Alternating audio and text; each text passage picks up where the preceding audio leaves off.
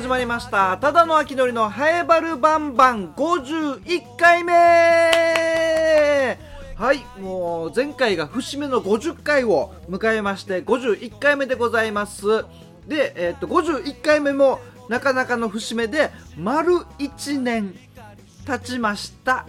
え正確に言うと去年の5月11日5月11日水曜日からスタートして、えー、この回がですね今年の5月10日水曜日なのであの1日足りないではありますね。1日足りないではあるんですけど毎週水曜日配信ということなのでそういう意味では丸1年やったと言ってもいいんじゃないかっていうことなんですけども性格上ちょっと僕細かいのでこれ丸1年って言っていいものかと思いながら丸1年と言っています。364日。丸、丸364日目です。経ちました。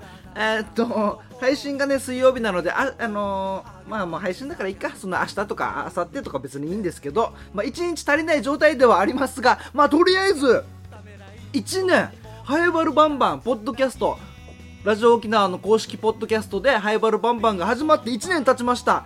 早いですね。あー、なかなか、うん、もう、あれ？感覚的には本当に半年いかないぐらい4ヶ月ちょいぐらいの、えー、感じなんですけどもう1年経ったんですね、うん、皆様ゴールデンウィークはいかがお過ごしでしょうか？どうでしたか？えっ、ー、と僕は個人的にはゴールデンウィークあの芸人としての営業の仕事はなくでしなくでしゅねって。たまにね、ちょっともうゴールデンウィーク、ちょっと遊びすぎて、ちょっと赤ちゃん言葉になっちゃって。あの、ゴールデンウィークはですね、あのー、営業はなくて、まあ、あの、ラジオカーがね、あの、ラジオ沖縄の朝の、平日のね、朝の番組、マイタノのラジオカー、木金担当してますので、その木金のお仕事はあったんですけど、それ以外がもうない。芸人としての、あのー、営業がね、なかったので、それ以外、あ、まあ、いろいろ、今、あの FEC のね社長の友次さん山城友次さんの、えー、映画監督友次さん監督の「ファニーズ」っていう映画も、えー、作っていて僕がカメラマン兼編集マンみたいな感じでやってるので、えー、そういうのもありましたがそういうまあ小さいのはありますけどまあなんか大きいイベントの司会やるとか、えー、なんか他のイベントのなんかやったりするっていうのなかったのでまあ2日ぐらいかな2日ぐらいは、えっと、家族でちゃんとしっかり過ごせる時間があったんですよ。うん。で、えっと、ここ最近本当に編集撮影、編集撮影がずっと続いてたので、えー、っと、なんかそろそろ息抜きも欲しいなってところで、タイミングよくゴールデンウィークが来るんですね。えー、があって、それでまあ、いいのか悪いのか営業もないし、で、家族で行ってきま、行ってきました。家族でね、えー、っと、妻ね、妻のりと、妻のりと、あの、娘のうーちゃん、うーちゃんとね、3人で、あの、宜野座村、宜野座村の道の駅に大きい公園があるんですよ。道の駅の、まあちょっと後ろになるのかな。後ろのところに、あの、宜野座村のイメージキャラクター、ギーノくん。の、なんか大きい、まあなんか、なんか、なんていうの？作り物っていう、作り物っていうのか、なんか、てっぺんにある大きい公園があるんですよ。で、そこで、えっ、ー、と、娘が今2歳半、もうやがて3歳になりますけど、と一緒に遊んでて、で、やっぱゴールデンウィークなんでね、あの、めちゃくちゃ人が多いですね。僕、あ、もう、気遣いなんで、めちゃくちゃ気を使う性格なんで、人が多いとね、もう全然落ち着けないんですよね。あ、ここの人階段渡るかなとか、あ、この人先に通りたいかなとか、この人俺のこと邪魔かなとか思っちゃって、やっぱもう気が気じゃないっていう。あとプラス、あの遊具での遊び方がわからないっていう。この遊具どうやって遊ぶんだろうっていうので、なかなかね、あの、教えられないんですよね。娘に遊具の遊び方を教えられないっていうのと、あと滑り台を滑るのが苦手っていう。あの、めっちゃ高いんですよ。低い滑り台もあるんですけど、高いのはもうほんと5、6メーター上？もっと上かな ?7、8メーター上ぐらいのところからシャーって、細長い滑り台がシャーって降りてくるやつあるんですけど、あれ僕も高所恐怖症なんで、高所恐怖症なんで、あの高さまで行けない、まず。高さまで 平常心保つのが必死。ね、子供の前でね、怖がるわけにもいかないですから、あちょっとね、もうちょっと、だからもうその選択すら取らないです。ええ、見せたくない。あの平常心保つのも大変だしっていうのであってあもうああるね。でもあれはお兄ちゃんお姉ちゃんたちがやるやつだからねみたいな感じで、え促したりしますね。あと滑り台滑るとズボンが汚れるっていうところがもうもう一番の理由です僕は。あのジーパンがねあ黒い黒の黒のスキニージーンズがあの滑り台を滑ることによって何かあのこの鉄の錆とかあの横のね滑り台の横の錆とかあとなんかやなんかちょっと白いのとかつきそう。遊具の白いなんか塗装みたいなのがつきそうだしあとこの滑り台を滑ることによってこうジーパン生地がちょっと擦れてからちょっとまた薄くなったりするんじゃないかなとか。いうのを考えてしまって、えー、それで僕、そうですね、娘と、え、定期的に公園に遊びに行くんですけど、一緒に滑り台滑ったことはまだないですね。まだないです。一緒に滑り台滑ったの。妻はね、妻のりは、あの、あの、保育士もやってるのでね、えー、っと、こうやって、うまいんですよ。こうやって遊具の使い方とか。遊具の使い方すごい知ってるんですよ。あ、こうやって遊具って遊ぶんだ、みたいなの勉強になったりしますけど。遊具の使い方っていうね、いう話もありますけど。あの、だから、妻のりは一緒、一緒にあの娘とねあの遊んだり滑れたり滑ったりするんですけど僕はいろんな理由いろんな理由が重なってなかなかまだ滑れてないですね、えー、いつかいつか娘と一緒に滑り台滑りたいですね。あいろんななんか条件をクリアしないと僕ちょっと滑れないんですよ。うん。そんな。で、あとやっぱあのー、この道の駅の遊具、この公園人が多かったんで、娘自身もなんかすぐわさわさしてて、人、こんなに人が多いところの公園あんまないんで、娘もわさわさしてて、この注意散漫になってて、で、なんかたまに遊具から落ちそうになってたりしたんで、あ、ちょっともうこれ危ないから、もう他のところ行こうって言って、まあ移動しましたけどね。うん。で、びっくりしたのが、ギノザですよ。ギノザ村。ゴールデンウィーク、もう地元ハエバルから離れて、ちょっとたまにはこの北部の方にも行ってみようって言って、ギノザ村の道の駅のこの公園に行ったら、あの、ハエバルの後輩に会ったんですよ。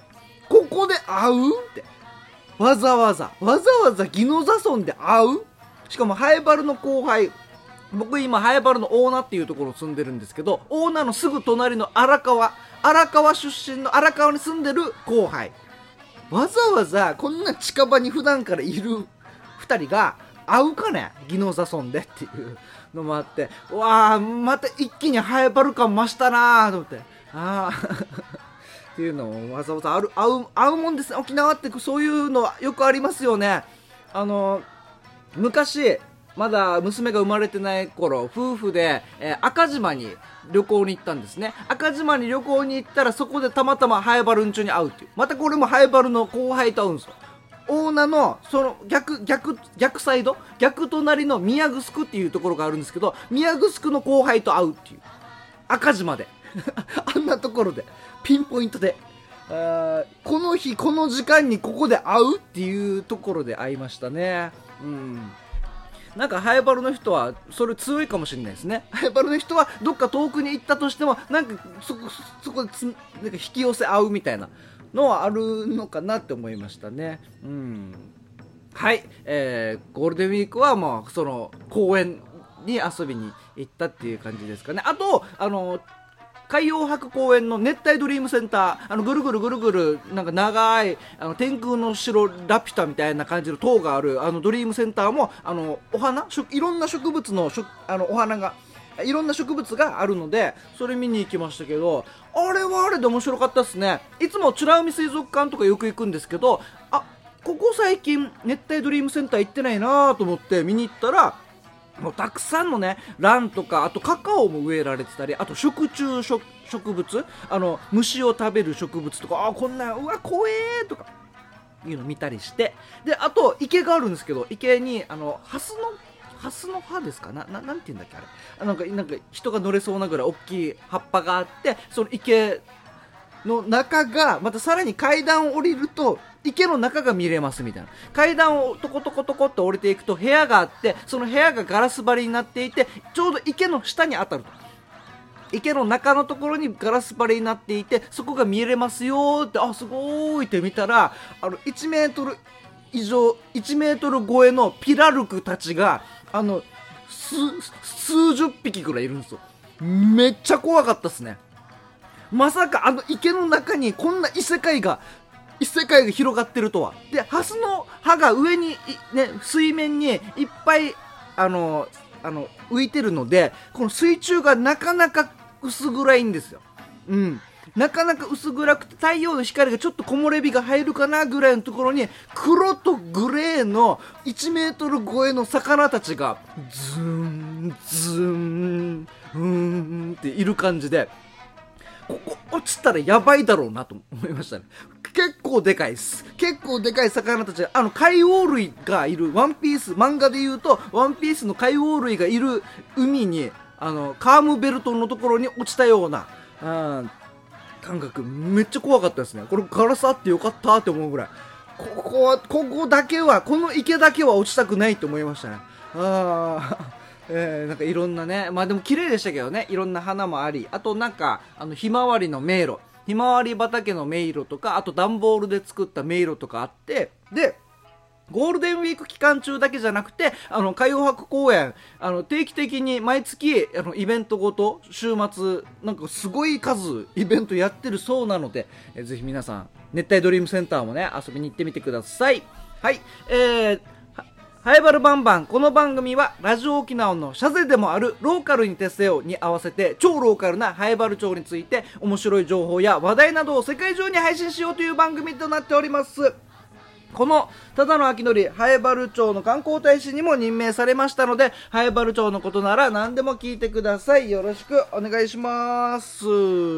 そして、えー、ハイバルバンバンメールも募集しております。メールアドレス、アルファベットすべて小文字で、ハエバルアットマーク、r 沖縄 .co.jp haebaru アットマーク r 沖縄 .co.jp です。ハイバルのルーは R のルーでお待ちしております。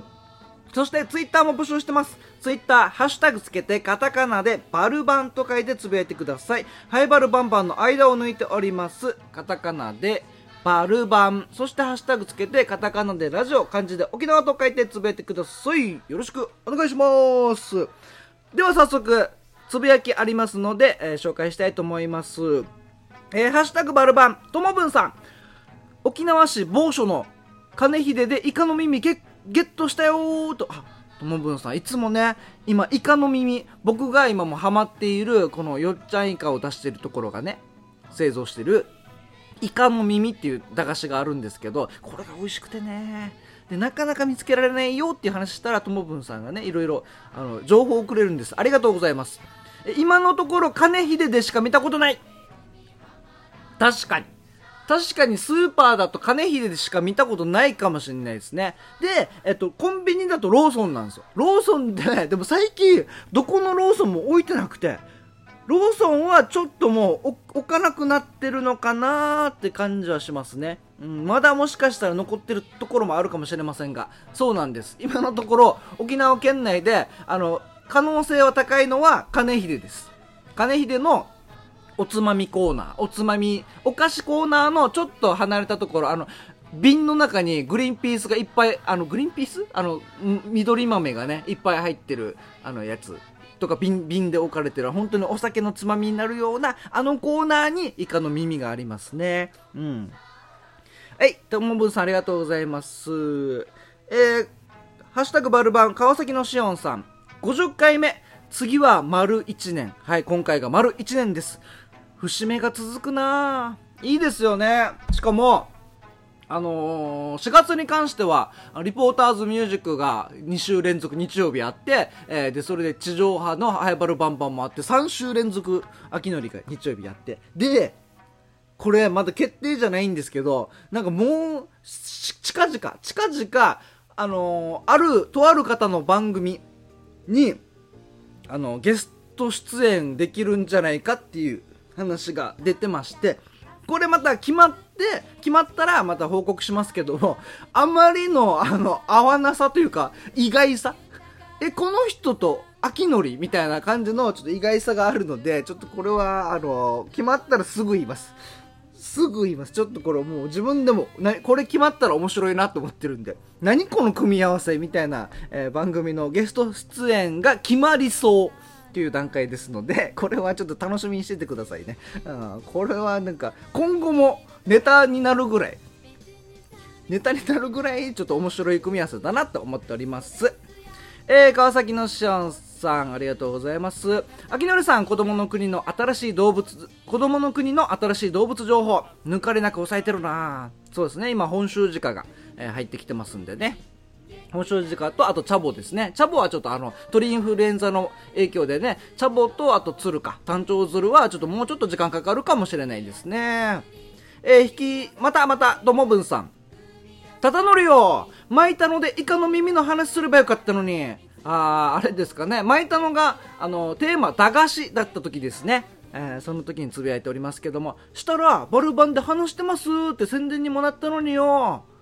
寝る寝る寝るねって、笑いを取りに行ったかって、ともぶんそうですね。僕が好きな、あの、駄菓子は、寝る寝る寝るねですって言ったんですよね。確かに、ともぶんさん、この時、イカの耳って言えばよかったんですけど、イカの耳が果たして代表的な駄菓子かという、代表的な駄菓子ではあると思うんですけど、どっちかというと、老若男女に広がるような、やっぱ答えを出したかった、プラスちょっと笑いを取りたかったっていうと、あ、逃げちゃったくそーともぶんさんの言う通り、ちょっと逃げ、逃げ、ちょっと、そうですね、笑いを取りに行っちゃいましたね。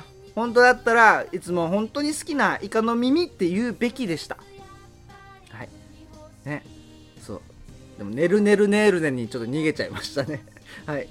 えー、ラスト、ハッシュタグバルバン、ちばっちさん。ハッシュタグバルバンを聞いての感想メールと書いておきましょうね。で、これ、ハッシュタグスパルそばとも書いてるんで、スパルそばに送ったんですかね、何かをね。うん。をバルバンでもつぶやいてるということで、スパルそばはスパルそばでは後ほど確認したいと思います。えー、皆様つぶやきありがとうございます。引き続き、ハッシュタグ、カタカナでバルバンと書いてつぶやいてください。よろしくお願いします。ではでは、今週も後半は同級生の傭兵と、えー、おしゃべりしております。えっと、4回目の収録になりますね。いつも1ヶ月分、あの、まとめ撮りしてるんですけども、今回がその1回目です。1ヶ月スタートの1回目。の収録となりますので、いつもね、1回目は、ここ最近何してたって傭兵に聞きますので、傭兵の日頃の変化、まず今週はね、変化を、まあそんな、たわいのない話をしておりますので、まあ、まずは、今週は傭兵の世間話です。それではお聞きください。どうぞ。はい、わるバンバン。はい、傭兵、今週もよろしくお願いします。お願いします。えっと、収録自体は、はい。4回目4回目。4回目。そうかそんぐらいだね、はい。はいえっと、1か月分を一気,、ね、一気でまとめ撮りするんで、はい、それで4回目ってことはもう1か月分撮るってことですね、もう傭兵が入って1か月になると。いうことなんで今週もよろしくお願いします。お願いします。あの傭兵は僕の同級生で、はい。まあ、早原町宮城出身、そして早原町議会議員もやっていて、はい、で塾講師もやってると。やってます。であれ何でしたっけ？あのキャビア養殖コメンテーターみたいな。すごいニッチだね。な何でしたあの何何でしたえっ、とキャリア教育コーディネーターもやってます。キャリア教育コーディネーター？そうキャリア教育コーディネーター。キャビア養殖コメンテーター ではないんですか？出番少なそうだ キャビアの養殖に関してはもう何でも何でも言える人。何でも言える人キャリア教育コーディネーター教育の仕事ですね、なるほど、はい、今日もよろしくお願いします。お願いします。えっとまあいつもこの月始め、まとめ撮りの1本目は洋、平の最近の出来事を聞いてて前回は早起きするようになったと。あそうそうそうそう朝6時には毎日起きて、で朝日を浴びる。そうそうそう。朝が気持ちいいっていう話をね。ベランダで背伸びしながら朝日を浴びるなんてすがすがしい朝だってやってで10時には寝ると。そうそう今も？えっと今は7時から8時には起きるかな。あれちょっとあちょっと遅くなってるな。あれおかしいな。ちょっとこれ公約違いだなちょっとずつずれてるね。でえっ、ー、と10時から11時の間に寝るんだってな。ああちょっとその分ずれてるな。ちょっとずつ、えー、でもまだ32歳、はい、今年32歳の年なんで、はい、それが健全かなと思うけど今の今の年だと。ね。はいはいはい。はいえー、っていうことだったんですけど、今月は、はい、新しくなんかやってます？今月はですね、うん、急になんだけど、うん、兄ちゃんが犬を飼ってきておかんおかんと一緒に飯食いに行って帰ってきて玄関開けたら、玄関に犬がいるみたいな。なかなかないよね。そうそうそうそうカラカラカラって開けたうわっ！しかもおかんが発見してるから「うわっ!」って言いよった。まさか犬いると思わんし、ね、そうそうそうそうえ何犬？柴犬？ちっちゃい柴犬。あ柴犬。何？あの四つん這いの状態でも3 0ンチぐらいかな、高さ3 0ンチぐらいで。でもなんかそうそう。今日も入ってきて、うんうん、あこの収録は陽平のお家でやってます。そうですそうです、陽、はい、平のお家の2階のねそうです。部屋で撮ってますんで。なので秋のりは初対面したわけよこの犬とね。そう。可愛かったでしょうしかもあの初めましてなのに、うん、全然吠えないし吠えない。お利口。賢い。つぶらな瞳でそうそうそうそうそう。あの昔のなんかあのお金借りる CM のあのあ 懐かしい。おじさんと見つめ合って「どうする?」みたいな「はい振る」みたいなやつ。はいはい、はい、あれ思い出した。玄関にいるから、うん、このまあ、相手する時もあるんだけどただ通るだけで相手しない時があるわけね、うん、そうすると犬がチラッて見て「相手する？どうする？どうせ相手しないんでしょ?」みたいなつぶらな目でずっと見てくる。本当に小型犬だよね。そうそうそうそう。俺のリュックより小さい感じする。そうまあリュック伝わらんけどねサイズ感。俺結構いっぱい入ってるリュックだけど、ね、はいはいそうだね。で結構ちっちゃめで今半年なんだけどもうそのぐらいのまま、うん、あまりも大きくならない。あそうなんだ。そうそうそう。ミニ芝みたいな。ミニ芝。みたいな感じって言ってた。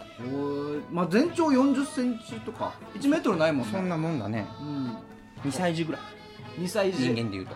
いや2歳児よりかはちっちゃい。ちっちゃかった、うん、2歳児娘今2歳半だけど 2歳児より小さいかもしれない。大体そんぐらいのサイズ感ね。柴犬。柴犬？柴犬？分からん。まあどっちか。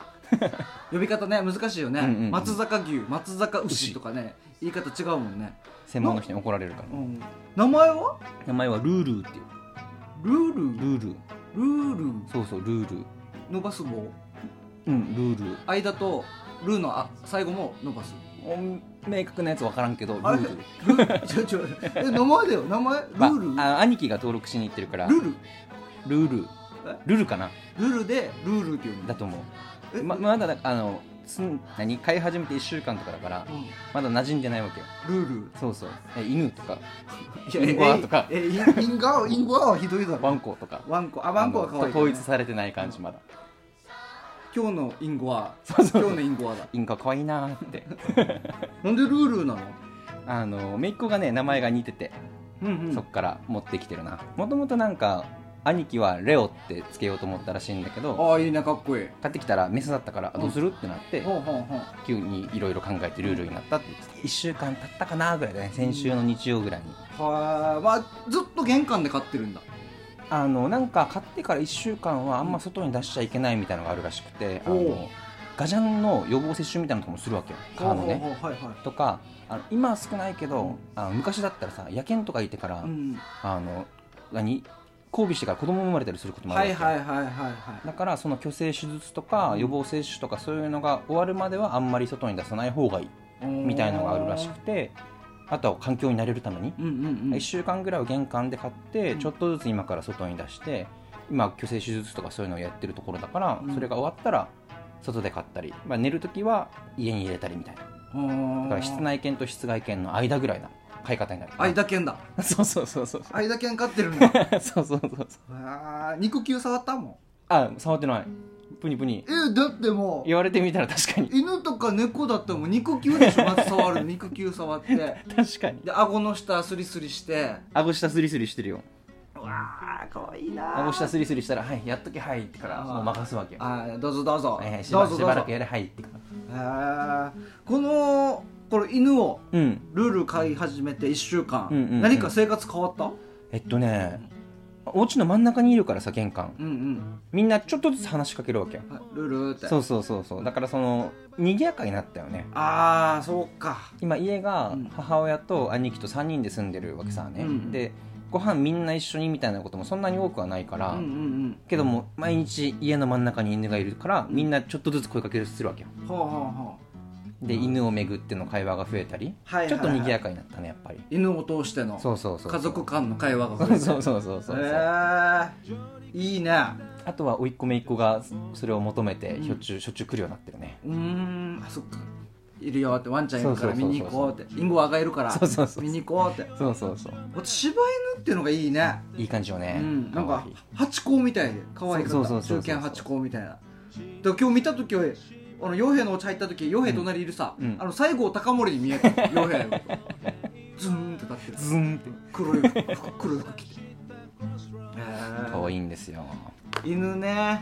最近野良犬とか見ないもんね。全然見ないね。やっぱもうお家の中で飼ってる人も多いのかな。だと思うよ。やっぱもう外でって見ないね、うん。本当に昔から飼ってる犬がそのまま外でっていうのはあると思うけど、うんうんうん。新しく飼う犬は大体室内犬、そっか。感じする室内飼育だよね。そうそうそう今それがいいそうしましょうってなってるもんね。犬も猫も、うんうんうんうんなんかやんばるとかで野犬野猫って呼ばれはいるの犬たちがもう野犬野生化して、あのヤンバルクイナ食べたりとかするのがあるからそのしっかりお家で飼いましょうっていうのがあるから、一生うちの子ですよっていうのをやってるからね、俺なんかがちっちゃい時は全然いたよね。いた。普通にいた普通に怖かったよね。野良犬普通にいた。怖かったよおね。おしかも結構でかい野良犬とかいたりするさ。めっちゃいた。あっち通るなよみたいな、うんうん。あの北岡小学校から、はいはい。あの赤橋向けに、はいはいはい。もうすぐまっすぐ行って、うんうんうん。え赤橋の途中から丸台に抜ける道、うんうんうん。ちょっとお生い茂ってるで、うんうん。途中橋があるやつ。そうそうそう。あそこにいた。いるよね。あっちいた。でしかもあっちが一応近道さ確か。うんうん近い。通りたいんだけど、下手したらあの犬出てくるみたいな。かもしんないとか。小学生のこの駆け引きみたいなのあったよね。あった 失敗したら追いかけられるわけよ。なそうそうそうそう。めっちゃ怖かっためっちゃ怖かったよ。ねめっちゃ怖い。全力ダッシュだったよ。なそうだなあーそんなのもありましたね。そういうなんか通学路の中にあるんこの犬とのやり取りみたいなのも今多分ないんだろうね。うん。そこまあまあない方がいいんだろうけどね。ない方がいない方がいい。怖かったもん。怖かったなルール。ルール。新しいはい。仲間のルール、我が家の家族が増えました。俺のばあちゃん家に犬代々飼ってて、うんうんうんでもう子供生まれて子供生まれてっていうおー。おか、はいはい。お母さんの名前がアンディだったわけ。アンディ。アンディ。アンディ。でその子供生まれて子供の名前が武蔵、武蔵うん、でその子供のさらに子供はいはがレミ。いレミ。ー、うん、なんでしょう？え？アンディ、はい。武蔵レミ。なんでしょーう？なんでしょう？なんでしょうって何？なんでしょう？何ワンでしょうこれは？何は 正解は？はい。K1 あ なるほど。あアンディ？アンディフグ。フグ。武蔵武蔵レミ。ボンヤスキ。ーレミボンヤスキ。あー懐かしいレミボンヤヤスキ。っていう名前をつけてた。そうそうそいかついの？ういや普通の。普通。なんかあのなんか琉球犬に近いなんか茶色っぽい犬。だったけどね今も元気？今はもう今はもう結構昔だから。あそうなんだ。そうそうそう。小学校中学校の時の。はいはいはい、まあ、ボンヤスキーって確かに古い古いというかね。そうだよ。俺らが中学生小学生くらいの。あのセームシュルトとか、はいはいはいレミボンヤスキーとか。飛び膝蹴りとかがすごいミルコ・クロコップとか。あ懐かしい。あの時代。懐かしい。あの時代のね。ありましたね、はいはい。懐かしいな。えじゃあ、はい。このルールがはい。もう慣れてきたらうん。どこで買うの、もう。えっと、まあ、玄関にそのスペース作って、うん。夜はお家の中に入れてみたいなその何？玄玄関外の方うにん。屋根付きのなんかスペースがあるわけよ、はあはあなんていうんだろうなあ。のバルピピロティみたいな。ピピロティみたいな、うん。あの部分につないで買っといて夜になったら家に入れててとかそんな感じで移動しながら買うはいになるかな、外も空気とかも感じつつでまあ夜は一緒に眠ってみたいな。夜ずっと外はちょっと怖いさ。ああ怖いね、うんうんうん。怖いよ。ちっこい犬でもあるから。うん。鬼がねん？鬼がなんかちょっとちょっかい出すかもしれない。それなの急にミニ四駆とか買ってくる鬼だからね。鬼がかった犬だからちゃんと可愛がってるわけよ。ルールね。野犬とかをするって中に来ましたねうーん。いいですね。はい、えはい。なんだかんだ。11分も喋ってます。そうか。はいえっとまずはねまずはこの近近況報告として。近況報告でえ傭兵犬を飼うっていう回でした、はい。はい。じゃあまた来週、よろしくお願いします。お願いします。道案内のスタート地